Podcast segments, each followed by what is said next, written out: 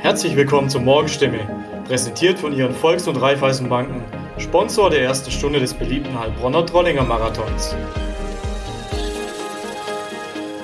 Es ist Mittwoch, der 20. April. Mein Name ist Tobi Wieland und das sind heute unsere Themen aus der Region. Gefordert. Polizei wieder verstärkt bei Großveranstaltungen im Einsatz. Gerettet. Menschen aus der Region zeigen Zivilcourage. Gekracht. Wieder kommt es am Heilbronner Europaplatz zu einem Unfall. Die Arbeit der Polizei verändert sich aktuell.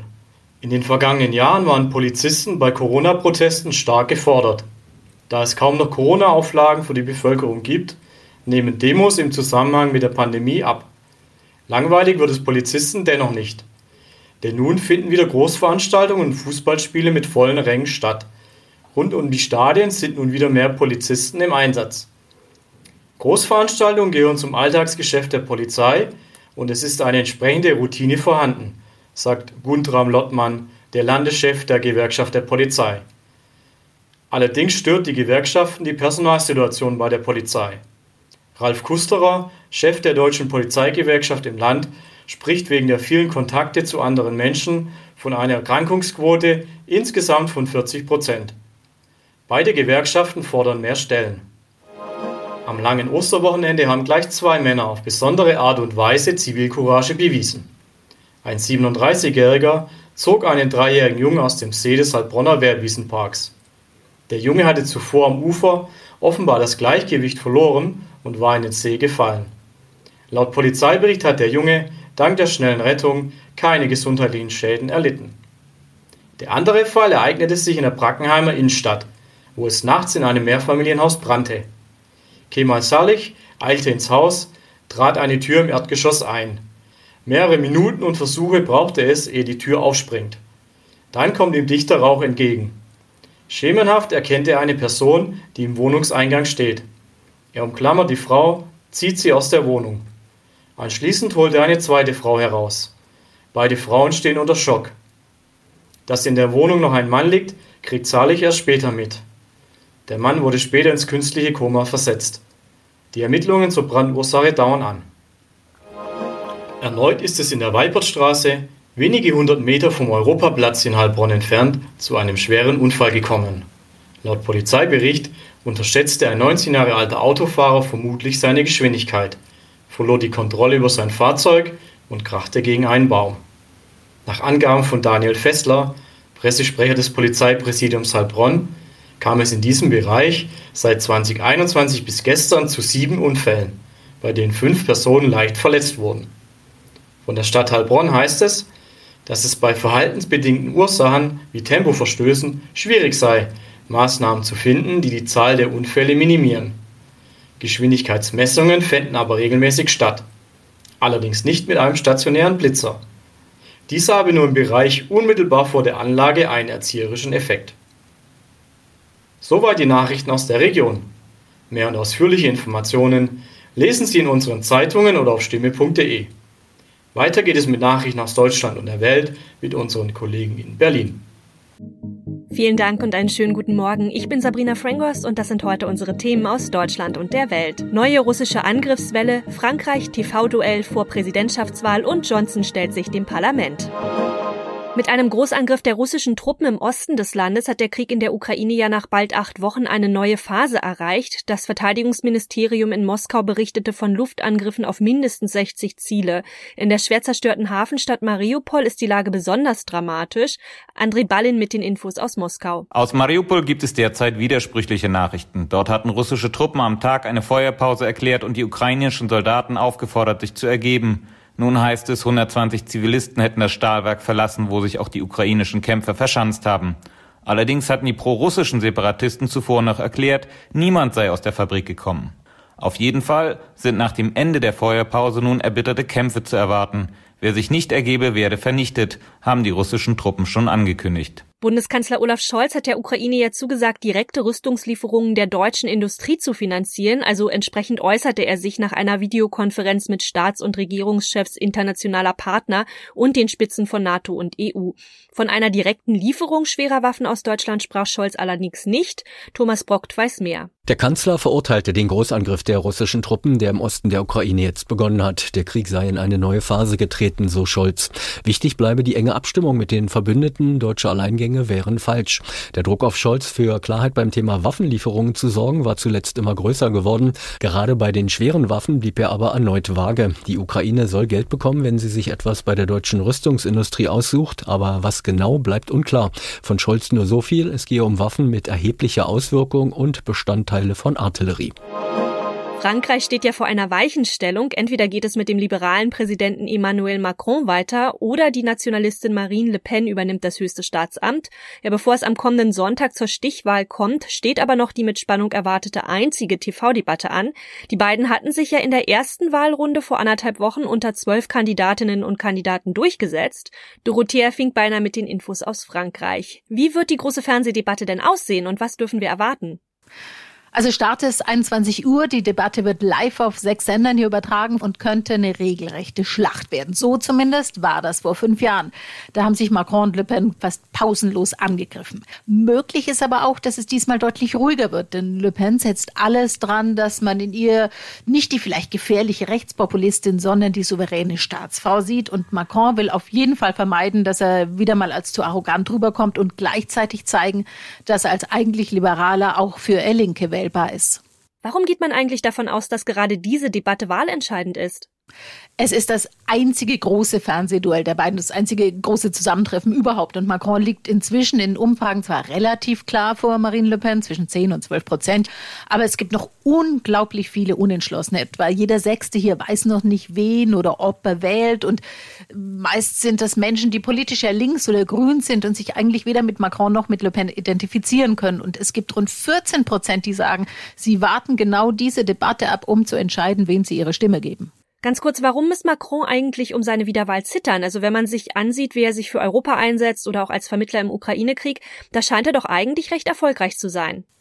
Ja, das sehen die meisten hier schon auch so. Aber das Thema, das die Menschen im Moment, also in diesem Wahlkampf am meisten beschäftigt, ist nicht der Krieg in der Ukraine oder die Modernisierung der EU, was Sie interessiert, ist der Alltag, das Geld, die Kaufkraft, die Frage, wie kann ich mein Leben finanzieren, wenn alles teurer wird. Und darauf ist Marine Le Pen klar eingegangen, verspricht zum Beispiel, die Mehrwertsteuer von Gas, Strom und Benzin deutlich zu senken, während Macron, so zumindest der Eindruck, auf die Sorgen der wirtschaftlich nicht so gut dastehenden Leute kaum eingegangen ist.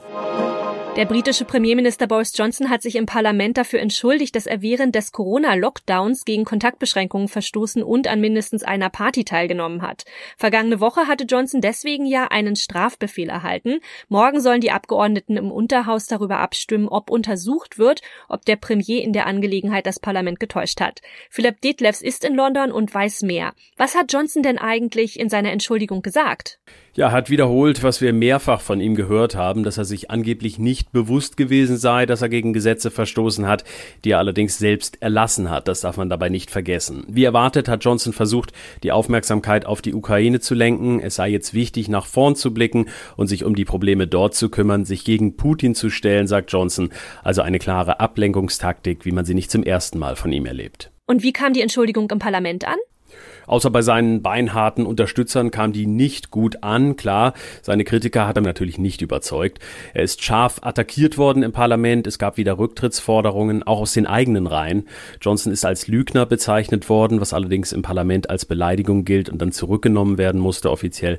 Gegen das Wort Gesetzesbrecher war dann aber nichts einzuwenden, denn das steht ja nach dem Strafbefehl nun fest. Als erster Premierminister im Amt hat Johnson offiziell das Gesetz gebrochen. Seit Wochen, wenn nicht sogar seit Monaten steht Johnson ja in der Kritik. Die Rücktrittsforderungen sind also nicht neu. Kann er das Thema denn dieses Mal wieder abschütteln? Tja, schwer zu sagen, wie auch in den letzten Monaten. Auf jeden Fall ist klar, so absurd es klingt, der Krieg in der Ukraine hilft Boris Johnson, weil er sich da mal wieder inszenieren kann und versuchen, von der Partygate-Affäre abzulenken. Aber es könnte jetzt trotzdem brenzlig werden für ihn, denn am Donnerstag wird ja im Unterhaus abgestimmt, ob seine Äußerungen von einem Ausschuss auf ihren Wahrheitsgehalt untersucht werden sollen. Lange hatte er ja diese Partys abgestritten. Eine absichtliche Täuschung des Parlaments, die gilt als klarer Rücktrittsgrund. Allerdings sieht Johnson das möglicherweise auch anders. In unserem Tipp des Tages geht es um eine stabile Verbindung. Glaubt man den Netzbetreibern, nimmt der Ausbau des deutschen Mobilfunknetzes nämlich Fahrt auf. Ja, also alles gut oder etwa doch nicht? Eine Umfrage von Verivox zeigt das Gegenteil. Netzexperte Urs Mansmann vom Fachmagazin CT gibt Tipps. Kann man denn irgendwas tun, wenn man so täglich mit Funklöchern konfrontiert ist? Gibt's da Tricks? Das Einzige, was ich als Verbraucher machen kann, ich kann hingehen und kann schauen, welcher von den Netzbetreibern auf der Strecke, wo ich unterwegs bin, die beste Versorgung hat. Und wenn ich nicht schon bei dem bin, zu dem wechseln. Ich kann natürlich auch vorsorgen, wenn ich vorher weiß, dass ich keinen Empfang habe, kann ich mir Daten schon vorher runterladen. Aber ich will ja online sein. Ich möchte ja online Daten austauschen. Das sind das alles nur Notnägel. Kann man eigentlich auch bei mehreren Netzbetreibern gleichzeitig sein? Was auch noch eine Möglichkeit ist, ist ein sogenanntes Dual-SIM-Gerät. Das ist ein Gerät mit zwei SIM-Karten. Und da kann ich natürlich SIM-Karten von unterschiedlichen Netzen reinmachen. Und die modernen Geräte kann ich so konfigurieren, dass wenn das erste Netz ausfällt, er dann auf das zweite Netz wechselt. Das heißt, ich habe eine wesentlich größere Chance, Netzempfang zu haben. Aber das sind für mich natürlich dann auch die doppelten Kosten, denn dann brauche ich zwei Mobilfunkverträge. Kann man Apps so einstellen, dass sie im Hintergrund vielleicht weniger Daten fressen? Ja, normalerweise sollten Apps durchaus erkennen, ob sie im kostenlosen WLAN oder im kostenpflichtigen Mobilfunknetz unterwegs äh, sind. Wenn ich so eine App habe, äh, die ich dabei erwischt habe, dass sie zu viel Daten äh, verwende, die muss ich dann halt eben so einrichten, einstellen, dass sie damit aufhört, dass sie keine großen Datenmengen runterlädt oder hochlädt, wenn ich nicht in einem kostenfreien WLAN bin. Wo sind denn die Netzprobleme in Deutschland generell am stärksten? Ja, das lässt sich ganz einfach zusammenfassen. In den dünn besiedelten Bereichen, in ländlichen Bereichen, da wo wenig Leute wohnen. In Städten ist das Netz ganz gut. Je weiter man raus aufs Land kommt, desto schlechter wird's. Und ganz schlecht ist es da, wo, wo es bergig ist oder wo große ausgedehnte Waldflächen sind. Äh, da habe ich die meisten Funklöcher. Und was verstärkt Netzprobleme eigentlich generell?